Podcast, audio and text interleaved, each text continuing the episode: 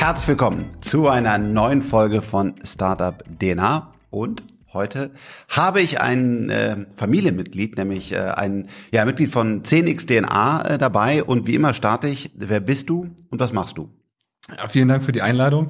Äh, ich bin Nick, ich bin jetzt seit knapp drei Wochen erst bei dir äh, als Research Manager im Bereich äh, Biotechnologie und äh, übernehme da sozusagen das das ja den den Research im Bereich um, gucken wir die Biotech Unternehmen an hauptsächlich und da gehen wir sozusagen dann fachlich ganz ganz in die Tiefe um halt wirklich zu verstehen was die Technologie hinter den Unternehmen ist und sozusagen wo der ja der USP im Vergleich zu anderen Unternehmen tatsächlich ist sozusagen. Du bist nämlich einer dieser klugen Köpfe, ähm, die äh, kompensieren müssen sozusagen, dass ich in der Schule nicht immer aufgepasst habe und manchmal Skateboard gefahren bin. Ja, deswegen Biologie, Chemie, Physik und so weiter. Gewisse Grundkenntnisse habe ich und äh, natürlich auch mit euch immer wieder in, in tiefen Diskussionen. Und äh, ja, du bist jetzt einer dieser dieser äh, Köpfe, der ähm, der das Team ähm, ergänzt und ein echter Experte ist. Ähm, erzähl uns doch mal so ein bisschen, ähm, was ist dein, dein Werdegang? Was, was hast du gemacht, studiert, geforscht? Was, warum bist du jetzt hier quasi und, und kannst uns in dem Bereich äh, Biologie weiterhelfen? Genau, also oft ist ja so, dass man sozusagen Bildung mit äh, Intelligenz äh, sozusagen gleichsetzt. Äh, genau, was nicht der Fall ist. Dementsprechend weiß ich jetzt nicht, ob ich tatsächlich sozusagen der der krasse Experte bin. Ähm, aber ich bin, habe Biologie studiert hier in Düsseldorf und in Amerika an der Michigan State Universität mhm. ähm, und habe dann ähm, danach sozusagen auch promoviert in der Biologie. Mhm. Ich bin sozusagen auf dem Papier eigentlich äh, Biologe, bin aber äh, während des Doktors oder Anfang des Doktors habe ich mich sozusagen in die Computerbiologie so ein bisschen mhm. äh, umgeschult. Was heißt Computerbiologie? Genau, also ähm, das ist sagen, es gibt so zwei Extreme. Das ist einmal die Biologie auf der einen Seite.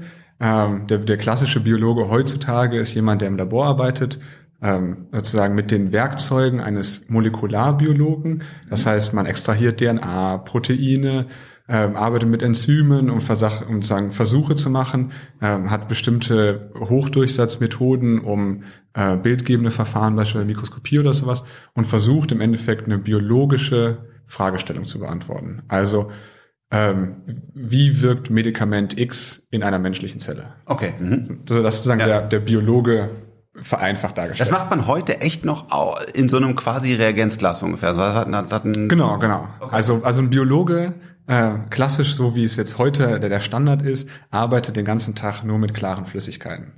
Also es sind wirklich einfach alles klare Flüssigkeiten und am Tagesende kommt dann halt sozusagen Ergebnisse bei rum und äh, denen vertraut man, weil man die Methoden sozusagen, okay. die über Jahre getestet hat. Und du hast jetzt Computer und Biologie dann zusammen. Genau. Auf der anderen Seite gibt es sozusagen den Bioinformatiker. Das ist halt eigentlich ein Informatiker, der sich über mit Algorithmen und Programmen beschäftigt, der sozusagen den Code schreibt und daran interessiert ist, sozusagen eigentlich diese informatische äh, Ansatz hat.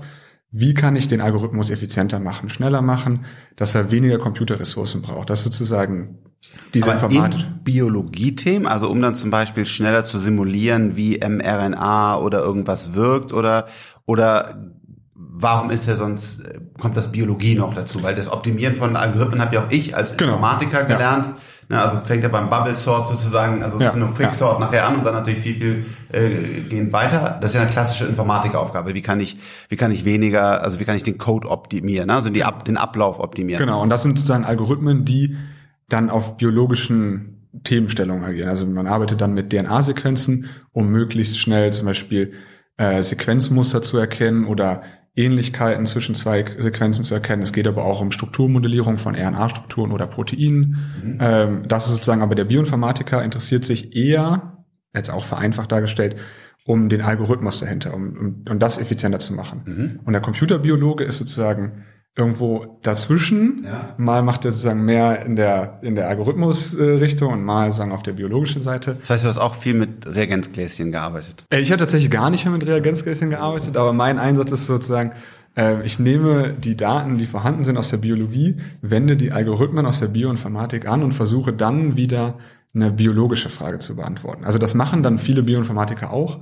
Ähm, die sind aber sozusagen kommen eher aus der Informatik und sind eher an dem Algorithmus interessiert wohingegen sozusagen der Computerbiologe äh, irgendwo in diesem ja, Schnittfeld zwischen Informatik, Bioinformatik und Biologie ist. Mhm. Ähm, genau, und ich habe mich halt damit beschäftigt, wie können wir sozusagen von Proteinsequenzen, wenn wir die alle miteinander vergleichen, Gemeinsamkeiten herausfinden oder Unterschiede, um dann sagen Rückschlüsse auf Funktionalität von gewissen Domänen schließen zu können. Hat das zu Ergebnissen geführt? Hat auch zu Ergebnissen geführt. Aber wie Grundlagenforschung immer so ist, ist das immer ein bisschen mühsam. Okay.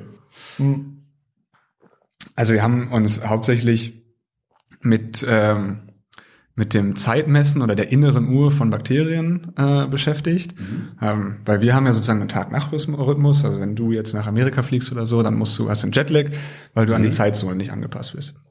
Und ähm, und das haben Bakterien tatsächlich auch. Nicht alle, aber eine bestimmte Gruppe an Bakterien hat das auch. Man ist da immer vor, nie von ausgegangen, weil man gedacht hat, etwas, was sich schneller teilt als 24 Stunden, braucht keinen 24-Stunden-Rhythmus. Ähm, scheint aber doch so zu sein. Und ich habe mich sozusagen damit beschäftigt, von ausgehend von dem, was wir schon wissen, welche anderen Organismen haben potenziell auch diese Uhr mhm. und wie alt ist sozusagen, also wir gehen davon aus, dass sie sehr, sehr früh in der Evolution schon entstanden ist. Ich habe mich sozusagen auch mit der Evolution dann sehr viel beschäftigt, um zu verstehen, warum haben die das überhaupt entwickelt und zu welchem Zeitpunkt haben die das entwickelt. Cool. Jetzt sind wir sehr froh, dass du hier an Bord bist bei äh, 10x DNA. Ähm, aber wenn wir uns jetzt nicht über den Weg gelaufen wären und wir dich nicht äh, hätten begeistern können, da werden wir gleich noch drüber sprechen, was wäre dann so ein klassisches Berufsbild für dich geworden? Ja, gut, das ist schwierig. Also so ein klassisches, also ich wäre, glaube ich, oder was wolltest du werden? Oder? Also ich wäre ich wär, äh, sonst auch gerne in der Forschung geblieben. Ja.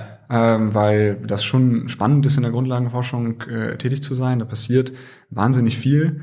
Ähm, es ist halt so, dass das Wissenschaftssystem ähm, halt nicht auf, also es gibt ganz, ganz wenige feste Stellen, so dass man sehr, sehr viel auf befristeten Stellen arbeitet, die ein bis maximal drei Jahre befristet sind und man dadurch gezwungen ist, häufiger den Standort zu wechseln. Ja. Ähm, sich selber muss man sich sozusagen ums Funding kümmern. Das ist auch alles irgendwo okay, aber es ist halt irgendwie auch ein, man gibt halt sehr, sehr viel dafür auf, um weiterhin in der Forschung zu bleiben. Eig eigentlich verrückt, ne? weil, weil die Forscher, wenn es gut läuft, optimieren ja unser Leben. Ne? Also die finden dann echt wichtige Dinge raus und eigentlich gefühlt ist erstmal eine, eine falsche Stelle, um da, äh, um da zu sparen. Aber, genau, ja. also, also die, sagen die deutsche Politik, ähm, ist halt der Meinung, dass feste Stellen Innovationen verhindern oder blockieren. Und deswegen muss es sozusagen relativ zeitnah äh, neue Leute nachkommen, die wieder neue Ideen haben, neue Innovationen mitbringen. Und alte Leute oder ältere Leute gehen halt sozusagen verlassen das System wieder. Okay kann ich auch, ja, auf der einen Seite sehe ich für dich, das ist kein fester Job, auf der anderen Seite kann ich, finde ich das erstmal gut, sage ich mal, dass man eben nicht so Lehrer auf Zeiten und egal was ich mache, ich bleib halt immer in meinem Job, hat halt beides, äh, beides. Genau, genau. Also es ist, halt, es ist halt viel eine gewisse Sicherheit dabei. Es gibt aber auch sozusagen, ähm, kommen andere Probleme dabei, dass die Lehre nicht kontinuierlich von denselben Personen äh, gemacht wird, dass es da viel Fluktuation gibt und ja. Ähm, hat alles Vor- und Nachteile. Ja, genau. Aber ja, jetzt konnten wir dich gewinnen und äh, sind natürlich sehr froh, dass du äh, an äh, an Bord bist, weil wir ähm, das ja auch genau sehr ähm, sehr ernst nehmen. Du du kennst ja auch deine Kollegen, wir haben ja auch äh, Physiker und und Chemiker und so weiter hier an Bord, weil wir ähm, ja ernsthaft verstehen wollen, was was passiert in den Unternehmen. Also nicht nur zu sagen, dass wir sagen, hey wir haben jetzt irgendwie äh, generell mal ein Biotech-Unternehmen, sondern wir wollen ja ernsthaft da reingehen und ähm, du telefonierst ja jetzt schon und sprichst viel mit anderen Forschern, tauschst dich da aus und so weiter. Ähm, kannst du schon so ein bisschen mal sagen, an welchen Unternehmen du zum Beispiel jetzt bei uns schon im, im Biotech-Bereich reingeschaut hast, wo du sagst, du betreust die quasi und auch nochmal so ein bisschen vielleicht für die Zuhörer, was sind das für Unternehmen? Genau, also wir haben ja aktuell, ich sag mal im, im breiteren Sinne fünf Biotech-Unternehmen äh, bei uns drin und äh, aktuell sind sozusagen mir übergeben worden zwei Unternehmen, die ich jetzt aktiv äh, mit betreue. Das ist einmal Ginkgo Bioworks. Mhm. Das ist sozusagen unser ähm, das ist eine Firma, die eine Meta also eine Plattform hat, wo man äh, Mikroorganismen verändern kann, um neue Metabolite herzustellen. Ähm, beispielsweise äh, Duftstoffe, Geschmacksstoffe. Es könnten aber auch Antibiotika sein, ähm, sozusagen auch, auch sozusagen medizinische Anwendungen haben. Und normalerweise werden viele von diesen Sachen über einen chemischen Prozess hergestellt. Mhm. Das heißt, da wird sehr, sehr viel Energie und sehr, sehr viel, sagen, hoher Druck, hohe Temperatur. Das kostet sehr viel Energie. Ist, sagen, fürs Klima in dem Sinne jetzt nicht unbedingt das Beste, aber es ist sozusagen da, wo wir herkommen, auch in Deutschland einen großen Standort haben Und es bewegt sich jetzt sehr, sehr viel dahin, sozusagen Mikroorganismen, die das eigentlich besser können, äh, aber zumindest effizienter, was, was Energie anbedeut, äh, angeht. Und ähm, da ist es so, dass wir sozusagen da ein Unternehmen gefunden haben, wo wir, wo wir überzeugt sind, dass die das besonders gut können, ähm, weil die einen anderen Ansatz haben als, ähm, als sozusagen die Konkurrenten. Das heißt, es geht darum, bei Ginkgo Bioworks neue Stoffe zu entwickeln von Medikamenten, über mögliche Lackierungen, über alles Mögliche, wo man quasi sagt, man, man hat eine, die haben eine generelle Plattform gebaut von Soft und Hardware, die es mir ermöglicht, hocheffizient und intelligent ähm, auszuprobieren und zu simulieren, was funktionieren könnte, um dann halt damit neue Produkte von der Range, die ich gerade genannt habe, zu entdecken. Genau, genau. Also im Endeffekt funktioniert so, dass wir ähm, von den Organ von den Standardorganismen relativ gut den Metabolismus schon verstanden haben. Das heißt im Endeffekt, weil wir, wenn wir die die DNA und das Genom sequenziert haben, dann können wir sozusagen Rückschlüsse darüber geben, welche Proteine vorhanden sind. Und dann können wir sozusagen über Ähnlichkeitsanalysen sagen, okay, das müsste sozusagen ein Enzym sein, das den Schritt von Glucose zu Glucose-6-Phosphat oder sowas ja. metabolisiert. Und äh, darüber können wir sozusagen den Gesamtheit des Metabolismus verstehen und können dann hingehen und, und Sequenzen suchen, die in diesem Organismus noch nicht vorhanden sind, die aber tendenziell interessant sind, um einen neuen Stoff herzustellen. Ähm, und das wird dann im Endeffekt sozusagen bei Ginkgo Bioworks gemacht. Es kommt eine Firma, die ist an einem Stoff interessiert und fragt Ginkgo oder geht eine Partnerschaft mit Ginkgo ein, um diesen Stoff produzieren zu lassen oder zumindest dieses das ja. Engineering des Organismus zu, äh, zu übernehmen. Das ist wirklich das Interessante. Das eine ist, ähm, dass der Ansatz, den die fahren aus Kombination Soft und Hardware wirklich revolutionär ist. So schätzen wir das ein. Und jetzt ist es ja so, dass bei 10x DNA ähm, auch äh, Returns generieren wollen, also attraktive Investments machen wollen. Und wenn dieses Unternehmen mal zwei, drei wirkliche Treffer hat, wo danach wirklich ein, Werkstoff, also irgendein Stoff von Medikament über Lackierung, über was auch immer, besser ist, dann bekommen die ja dort Royalties. Also das heißt, sie sind dann in einem, in einem Joint Venture, ne, wo man gemeinsam mit einem großen Pharmakonzern oder einem großen Chemiekonzern oder was auch immer ähm, diesen neuen Werkstoff, wenn man so will, ne, diese neue Möglichkeit entwickelt.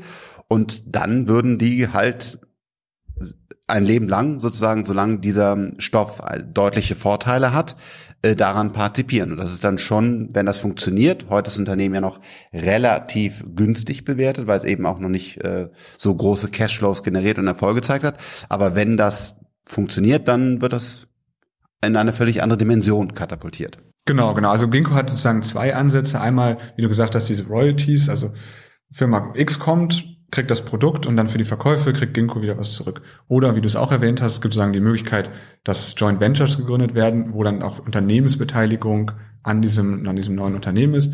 Da hat Ginkgo seit 2017 schon was mit Bayer zusammen, mhm. ähm, wo die sagen, über Mikroorganismen versuchen, Stickstoffdünger äh, herzustellen, äh, was sozusagen ein riesengroßer Impact in der Entstehung hat, weil Stickstoffdünger einfach wahnsinnig viel Energie und, äh, und Temperatur braucht, plus in der Entstehung halt auch CO2 entsteht. Und das ist sozusagen, wenn wir das biologisch einmal herstellen können, minimieren wir sozusagen den CO2-Footprint ja. von diesem Produkt, plus wir haben ganz andere äh, Energiebedarf. Und ähm, jetzt gerade neulich ähm, haben die neue Joint Venture gegründet mit Elanco. Ähm, mhm. Das ist ein Hersteller für ja, Pharmazie- und Medizinprodukte für Tiere, einer der größten weltweit. Ähm, und die versuchen jetzt sozusagen Mikroorganismen so zu verändern oder ähm, sagen, ja, schon zu verändern, ähm, dass sozusagen für das Mikrobiom der einzelnen Tiere äh, besser werden. Das heißt, wenn wir haben das ja auch, dass wir Krankheiten haben, die unser Mikrobiom angreifen und wir sozusagen irgendwie sagen unsere Magen-Darm-Flora bestätigt ja. ist und ähm, und die gehen jetzt hin und versuchen sozusagen nützliche Bakterien zu kreieren, um dann bestimmte Krankheiten in Tieren ähm, sozusagen zu bekämpfen. Das finde ich eigentlich auch das Spannende bei dem Unternehmen, dass es eine Plattform bietet. Ne? Das ist eigentlich im Grunde genommen kann man es vergleichen mit so einem AWS oder Azure und jetzt kannst du darauf alles. Ne? Du kannst sagen, das geht Tieren bessern, bessere Dünger, bessere whatever. Ähm, mir ist hier auch nochmal an der Stelle ganz wichtig, ähm, wir hier sind von diesem Unternehmen sehr, sehr begeistert. Wir sehen da sehr viel äh, ja, potenzielle Wertentwicklung auch sehr, sehr massiv. Aber ähm, das ist jetzt keine Anlageempfehlung oder keine Anlageberatung. Und gerade solche Unternehmen wie zum Beispiel Ginkgo Bioworks sind auch hochvolatil und auch noch riskant, weil es kann halt auch eben sein, ähm, dass zum Beispiel jemand anders noch einen besseren Weg findet. Also wir glauben es erstmal nicht, weil das Team sehr erfahren ist und es auch lange braucht, das aufzubauen. Aber es kann sein, dass morgen jemand sagt, hey, das äh, können wir viel, viel besser als die und dann äh, würde das Unternehmen auch stark an, an, an Wert verlieren. Das ist mir auch immer wichtig, wenn wir, ähm, wenn wir hier über Unternehmen sprechen. Wir sind begeistert und haben da Hoffnung, äh, dass sich das wirklich herausragend entwickelt. Was ist das zweite Unternehmen, was du jetzt schon sozusagen mit betreust hier? Genau, das Zeitunternehmen ist äh, Oxford Nanopore Technologies. Das ist sozusagen unser, ähm, unser Lieblingsunternehmen im Bereich Sequenzierung, äh, DNA-Sequenzierung. Ähm, was die machen, ist im Endeffekt, die sequenzieren DNA-Fragmente durch eine Pore. Oft, also die anderen Technologien benutzen äh, fluoreszierende, gelabelte äh, Nukleotide, also die DNA-Bausteine, und können sozusagen über eine Fotokamera immer gucken, welches welches Nukleotid gerade eingebaut wurde. Ja. Und ähm, Nanopore benutzt eigentlich, sagen, hat eine Membran, wo nichts durchgeht und hat dann über eine Proteinpore Löcher in die Membran gemacht. Und dadurch, dass die DNA äh, negativ geladen ist, wird die automatisch, wenn wir ein Stromfeld anlegen, zum positiven Pol hingezogen. Mhm. Ähm, und dann muss sozusagen die DNA eigentlich ja die Membran durchbrechen oder irgendwie, also will sie sozusagen alleine, weil sie zum Pluspol hingezogen wird, durch die Membran durch. Und diese Proteinporen erlauben das. Und was dann? Da reden wir ganz kurz über mini, mini, mini kleine Dinge. Also wie groß ist dann das alles, wovon du da gerade sprichst? Ja, also ich habe tatsächlich äh, als kleines, als kleine Überraschung äh, einen Sequenzierer von äh, von Nanopore mitgebracht. Krass, okay. Ähm, wow. Also das Gerät in der kleinsten Form, also die haben noch eine etwas kleinere, aber in der kleinsten kommerziellen Form ist so groß wie ein äh, wie ein Snickers-Riegel ungefähr. Genau, wir halten hier gerade, für die Leute, die jetzt nicht bei YouTube, sondern beim Podcast dabei sind, wir halten hier gerade ein, eine Powerbank, würde ich sagen. Genau, so eine, so eine kleinere, eine kleinere Powerbank in der, in der Hand, äh, aus Metall. Äh, genau, hat, hat sogar einen Port. Genau, also ähm, wir, wir das, packen ja? auch noch einen Link in, in die Videobeschreibung, ja. damit ihr euch das mal angucken könnt. Und für die, die das Video gucken, machen wir gleich auch nochmal vielleicht ein paar Close-ups ja. oder so, die wir einblenden. Ähm, Im Endeffekt ist es, die hat einen USB-Anschluss, weil du kannst es mit dem, an den Laptop anschließen. Ja. Und ähm, bist damit jetzt eigentlich unabhängig von Ort äh, und ja. Stromgebundenheiten. Wenn dein Akku hält, dann kannst du sozusagen auch mit dem USB-Stick. Lass uns mal, du bist natürlich Experte jetzt, aber lass uns ja. mal kurz zurückgehen. Worum geht's hier eigentlich? Es geht darum, unsere DNA zu verstehen, zu analysieren. Also was ist das, das the big picture? Genau, also ähm, das Gerät wird aktuell hauptsächlich in der Forschung oder im klinischen Bereich mhm. äh, eingesetzt. Also in der Forschung ist es so, wir haben ein Genom, äh, oder ein Organismus, dessen Genom wir nicht kennen, dann sequenzieren wir das Genom, um dann zu verstehen, was beispielsweise an Proteinen drin sein könnte, um den Metabolismus zu verstehen. Das ist sozusagen, Ginkgo könnte gar nicht das machen, was es macht, wenn es nicht wüsste, was als äh, was ein Protein oder ein Potenzial in der Zelle ist und das ist halt immer auf der DNA gespeichert. Das heißt, das muss ich entschlüsseln. Und im klinischen Fall ist es so, dass beispielsweise, wenn ich einen Tumor äh, diagnostizieren möchte, ja dann muss ich herausfinden, ist der sozusagen schädlich oder ist das ein guter Tumor? Wie schädlich ist er? Welcher Typ von Tumor ist das? Das wird häufig sozusagen über, über Mikroskopiebilder gemacht oder ähm, ja, andere Verfahren, aber man könnte es auch sequenzieren. Mhm. Ähm, oder es gibt genetische ja, Mutationen, die wir in unserem Erbgut tragen, die zu Krankheiten führen oder führen können irgendwann ja. in der Zukunft. Es gibt ja welche, die sozusagen von Geburt an da sind es gibt welche, die sozusagen eine Disposition ähm, ja beinhalten, dass du irgendwann einmal äh, eventuell erkrankst. Und das können wir sozusagen auch über Sequenzierung herausfinden.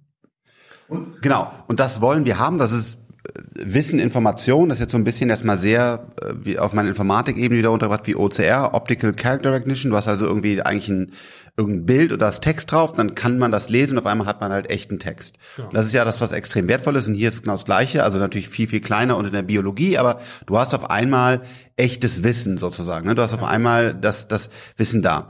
Jetzt ist das ja nichts Neues, es gibt's ja. Ähm, die, was ist der Nachteil der Wettbewerber oder der Vorteil von, von, von dieser Powerbank, die ich hier gerade in der Hand halte? Genau, also die Wettbewerber haben sich natürlich auch in den Geräten äh, deutlich verkleinert, aber die sind immer noch so groß wie ich sag mal so wie so zwei Tower-PCs. Mhm. Also, weiß nicht, einen ja. halben Meter, na, weiß nicht, 40 Zentimeter und was. Also sozusagen so ein, so ein Datei, was du auf der, ja. äh, wie so ein Thermomix. Ja, genau, ja. Ne, von der Größe her wie so ein Thermomix sozusagen. ähm, und das ist, das ist tendenziell auch das, also meines Verständnisses nach so das Optimum, was die an Größe schaffen können. Mhm. Ähm, und die kommen halt alle über über Chemikalien, die sie einsetzen müssen, um sozusagen über bildgebende Verfahren, über Fotos zu gucken, welches eingesetzt wird. Und es funktioniert nicht so wirklich live. Hier haben wir jetzt eine Technologie, die im Endeffekt, die kommt mit einem Verbrauchsmaterial, das sind diese Flow Cells. Ja. Also wenn du es nochmal hier aufmachst, mhm. ähm, das Weiße ist jetzt nur so ein Platzhalter, ja. ähm, aber da ist normalerweise sozusagen die Technik drin. Mhm. Da würde man die DNA drauf pipettieren und die wird dann sozusagen über das über den Strom, der dieses Gerät anschließt, äh, sozusagen von oben nach unten gezogen und dazwischen ist irgendwie die, halt die Membran.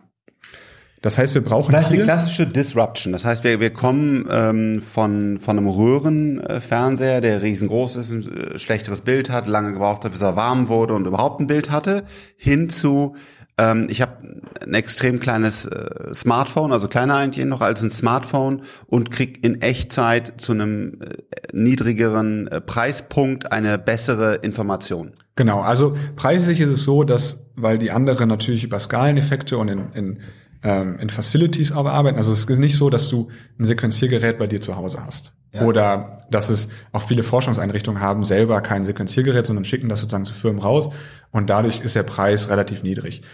Ähm, diese Firma hat sozusagen immer diesen Claim gehabt und das ist das erste Gerät, was sie rausgebracht haben, war immer direkt das kleine Gerät. Die Idee war sozusagen, wir ermöglichen Sequenzierung für jeden genau. an jedem Ort. Mhm. Und, und das können die halt über diesen USB-Stick machen.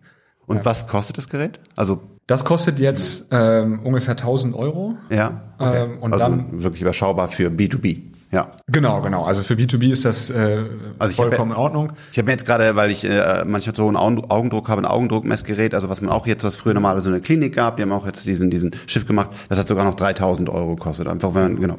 Und das wird über die, also die haben auch noch ein kleineres Gerät. Es gibt so ein, so ein kleines Gadget, äh, das die mal gehabt haben. Ich weiß gar nicht, ob sie jetzt immer noch so haben. Das war ein Adapter über Lightning fürs iPhone. Das war halt wirklich einfach, ja. also so breit wie ein iPhone, so hoch wie ein iPhone. Das ist sozusagen und zwei Zentimeter tiefer als sozusagen eine Verlängerung. So, das, ist, das kann halt überall funktionieren. Und ähm, ich glaube, das ist so ein bisschen diese diese Disruption, die diese Firma halt mitbringt, ist einmal, dass sie von der Technologie was ganz anderes machen mhm. ähm, und es so klein skalieren können, ähm, dass du es potenziell halt wirklich überall machen kannst. Also es gibt Beispiele, dass sie es auf die ISS mit hochgenommen haben und im Weltraum sequenziert mhm. haben. Das können die anderen nicht, weil du kannst diese äh, großen Geräte nicht hochbringen. Ja. Ähm, es gibt die Möglichkeiten, dass das einfach mit einem Solarpanel sind die Leute auf Skiern äh, raus ins Eis äh, äh, auf Island und haben halt nur mit dem Solarpanel da sozusagen Samples im Eis äh, sequenziert. Das ist eine tolle Marketing-Story, genau. finde ich gut, aber äh, in der Praxis ist es halt so, dass man auf einmal äh, quasi auch in, in Kleinstkliniken und in äh, jedem Labor äh, auf einmal das kann. Ansonsten geht einfach Zeit verloren. Ich muss es wegschicken, bekomme es dann wieder und so kann ich quasi einfach, weil Zeit und, und Effizienz ist halt enorm, enorm wichtig. Genau. Ähm, dass das, das passiert ja. Also im Grunde genommen bringt man das, das sind halt wirklich auch ein, ein Medizintrend, man, äh, auch Blutanalyse und so weiter, schauen wir uns ja auch viele Sachen an, ähm, den ich absolut sehe. Dieses, das kommt aus der großen Klinik, das kostet manchmal auch eine Million oder noch mehr das Gerät und wir brechen das jetzt runter. Irgendwann kostet es 10.000, irgendwann kostet es 1.000, irgendwas kostet 500 Euro und auf einmal kann jeder jeden Tag seinen Blut, Augendruck, sein, sein, seine DNA und was auch immer äh, sequenzieren und dann aus den Daten wiederum müssen wir natürlich dann sinnvolle Sachen ableiten. Ja, also es gibt jetzt so ein, so gerade letztes Jahr ein Beispiel gewesen, ähm, wo es sozusagen, wenn wir jemanden einen Tumor äh, entfernen wollen, dann wird er sozusagen aufgemacht auf dem mhm. Operationstisch. Wir müssen ein Gewebestück äh, entfernen, das muss dann sozusagen analysiert ja. werden, bevor wir überhaupt wissen, wie wir jetzt weitermachen. Ja. Ähm, und das dauert oft, ich sag mal so drei bis sechs Wochen oder sowas. Definitiv. Ich war leider in der Familie häufig erlebt. Genau, dann nimmst du eine Probe raus und es dauert ja. ewig. Ja. Und, und die haben es jetzt sozusagen testweise, es muss halt immer noch weggeschickt werden, weil es sozusagen offiziell noch nicht ja. anerkannt wird, aber im, im Forschungsbereich geht das sozusagen, ähm, können die innerhalb von 90 Minuten sozusagen den Tumor analysieren. Und Was für ein Game Und die sind sozusagen zum selben Ergebnis gekommen wie die Pathologie. Wow. Ähm, und das kannst du halt jetzt machen, indem du sagen, du kannst den Patienten noch auf dem Operationstisch lassen. In 90 Minuten hast du das Ergebnis und du brauchst ihn nicht ein zweites Mal öffnen. Riesenvorteil. Aber auch alleine schon ähm, die Gewissheit zu haben, es ist nichts Schlimmes oder es ist was Schlimmes, Genau. wir müssen handeln, weil ähm, vielleicht hat der eine oder andere von euch auch schon mal in der Familie erlebt, es ist einfach schrecklich. Also äh, du, du weißt, da ist vielleicht was, kann gut sein, kann schlecht sein und du äh, wir hatten jetzt gerade äh, Freunde, da ist dann auch jemand in Urlaub gefahren, aber wusste gar nicht, sterbe ich jetzt bald oder äh, ist es nicht schlimm, ne? weil es einfach so lange dauert, in diesen Prozessen diese Informationen zu ja. bekommen. Also wirklich Und das halt, also selbst wenn es jetzt nicht sofort passiert, aber es ist halt Nein, innerhalb eines um- Tages. genau. Also es sind ganz andere äh, zeitliche Abstände. Und das ist ja das, was wir hier bei, bei, bei CNX DNA machen wollen. Wir wollen solche Unternehmen, die du und andere Experten sich dann anschaust. Und natürlich haben wir auch einen wirtschaftlichen View dann von, von Jens und, und Marvin und, und anderen hier im Team drauf und sagen, kann das wirklich auch wirklich skalieren? Kann, hat das einen Preispunkt, womit man damit viel Geld verdienen kann? Aber du bist halt erstmal äh, sozusagen am Anfang sagst, macht das überhaupt biologisch Sinn? Aber wir wollen ja auch genau solche Unternehmen auch unterstützen, die auch eine gute Mission haben. Und das ist für dich begeistern. Ich habe gerade auch mal wieder dein, dein Leuchten in den Augen äh, gesehen, weil es einfach eine coole Technologie ist und dich, dich einfach Es als ist- Experte begeistert. Genau. Ja, also als es damals rausgekommen ist, das war so 2015, also das Ja. war halt im Endeffekt wie das iPhone für die Ja, ja, genau. Weißt du, also alle sind halt super, super Geeks so Ja. und finden das halt richtig spannend, weil du, also wenn man das mal in der Hand hält, merkt man halt, was für eine, was für ein Potenzial das hat. Ich meine, du kannst dir jetzt vorstellen, also das Verbrauchsmittel kostet aktuell, ne, ohne dass wir jetzt große Skalierung haben, kostet das Verbrauchsmittel 70 Euro. Wenn wir jetzt überlegen, was ein PCR-Test gerade kostet in Covid-Zeiten. So, wenn ich jetzt morgens aufstehe, ich habe einen Kratzen im Hals, Ja. dann nehme ich kurz eine DNA-Probe, also einfach eine Speichelprobe, pack die da drauf, dann dauert das halt vielleicht ein Stündchen, aber in der Zeit gehe ich duschen, Ja. putze mir die Zähne, frühstücke, mache mich fertig und dann kriege ich auf meinem Laptop angezeigt, du hast wahrscheinlich den und den Organismus oder sagen, hast dich damit angesteckt oder so. Ja, vor allen Dingen, also Covid ist natürlich ein, immer noch ein Riesenproblem, ähm, aber es gibt ja noch viel schlimmere Themen auf der Welt, ne? Also wo man auch wirklich Ja, sagen also die kann, haben äh, das genau. damals eingesetzt beim, beim Zika-Virus, als das damals in Südamerika ausgebrochen ist, um einfach nachzuvollziehen können, sagen, wo jetzt gerade sich sozusagen die Mutationen befinden und, und wo wieder Ausbrüche sind und sowas. Und das geht halt einfach im Feld. Also eine, eine echte ähm, Revolution. Du kommst aus dem Gebiet, du, du kennst die anderen äh, Geräte, hast damit sehr häufig gearbeitet, du kannst also das einschätzen und verstehst auch die ganze Funktionalität dahinter. Ähm, die anderen Leute im, im, im Team ähm, haben sich Gedanken da gemacht, wie groß kann das wirklich werden, wann und wie greift dieses Rights Law, also dass man sagt, umso mehr Verbrauchsmaterialien man produziert, umso weiter geht der Preispunkt runter, wo kann der hinkommen, wo ist dann auch wiederum die, die Grenze einfach, auch wenn du ein paar Millionen davon machst, tiefer als den Preis geht's nicht und so weiter. Das sind ja die, die Sachen, die wir, ähm, die wir tun. Ich will hier an der Stelle auch nochmal sagen, ähm, uns begeistert das enorm, aber auch das ist natürlich ein riskantes Unternehmen.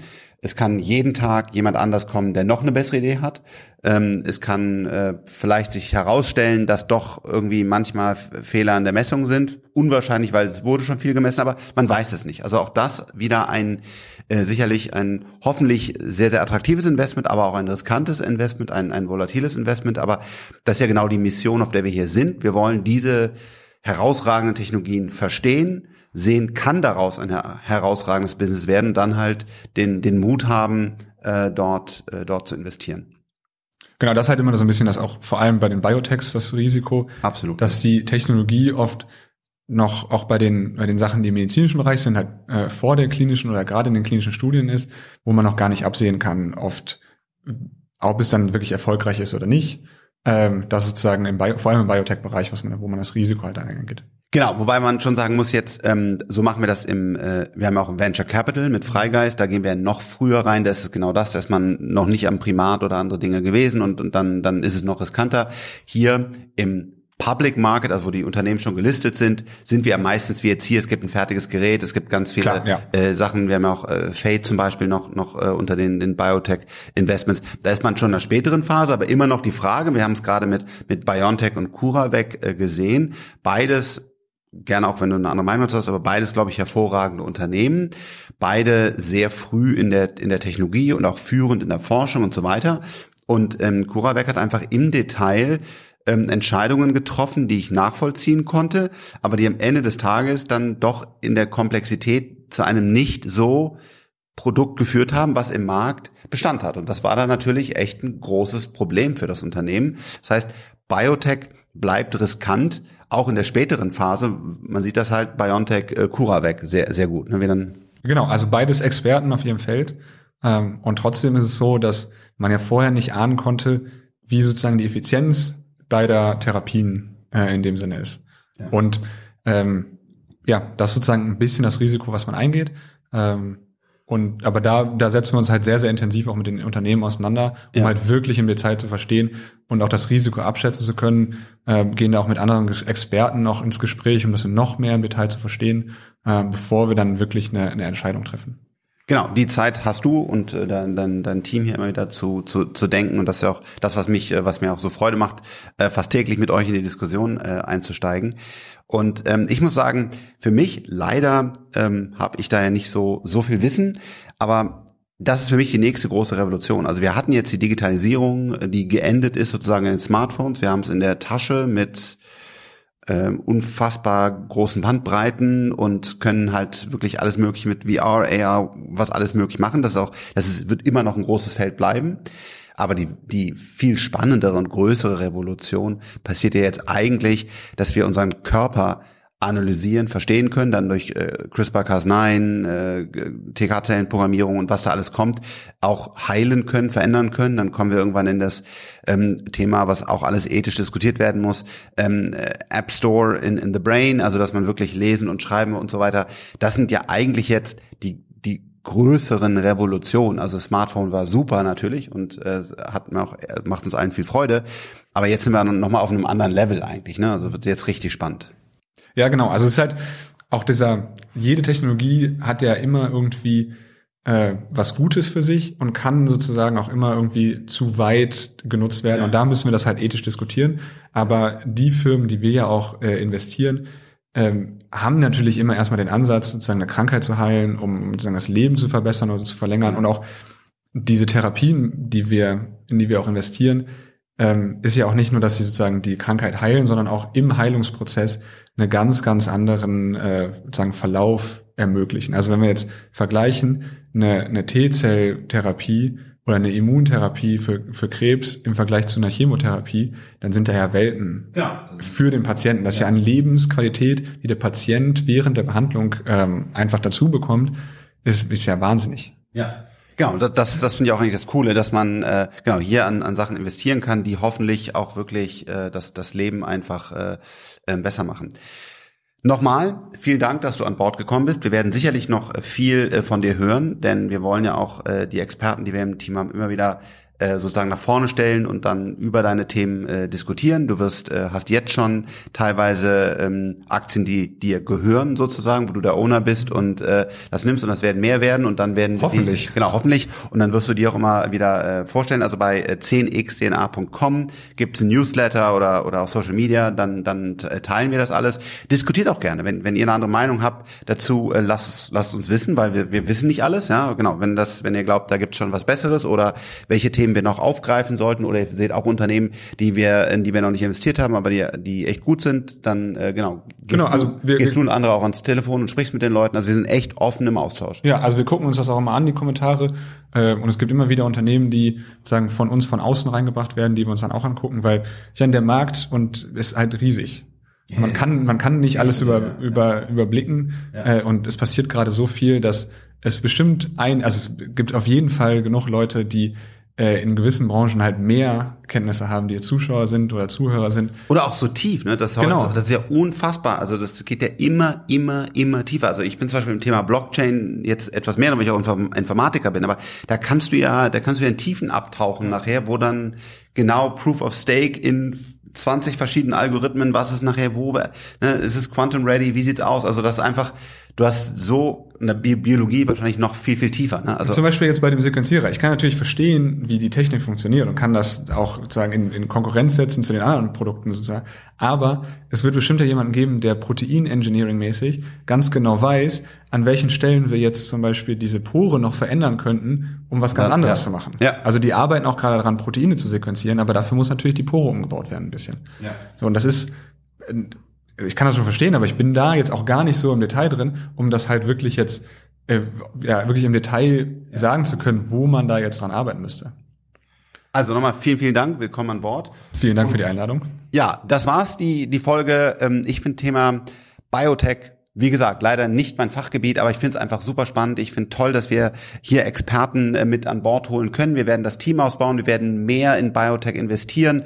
Ähm, es ist einfach ein wichtiges Thema, aber nochmal, es bleibt volatil wie der ganze Fonds. Informiert euch da auf 10xdna.com slash info, denn es hat auch Risiken bei uns und bei anderen äh, ja, Biotech, anderen Tech-Sachen zu investieren. Ähm, mich hat einfach nochmal begeistert, auch wieder heute das Leuchten in den Augen hier zu sehen. Und ja, da wird noch ganz viel kommen. Äh, gerne ganz viele Kommentare, was ihr euch noch wünscht, was ihr gesehen habt, wenn ihr eine andere Meinung habt. Wir, wir lieben und wollen den Austausch. Herzlichen Dank, dass ihr dabei seid. Auf bald. Ciao, ciao.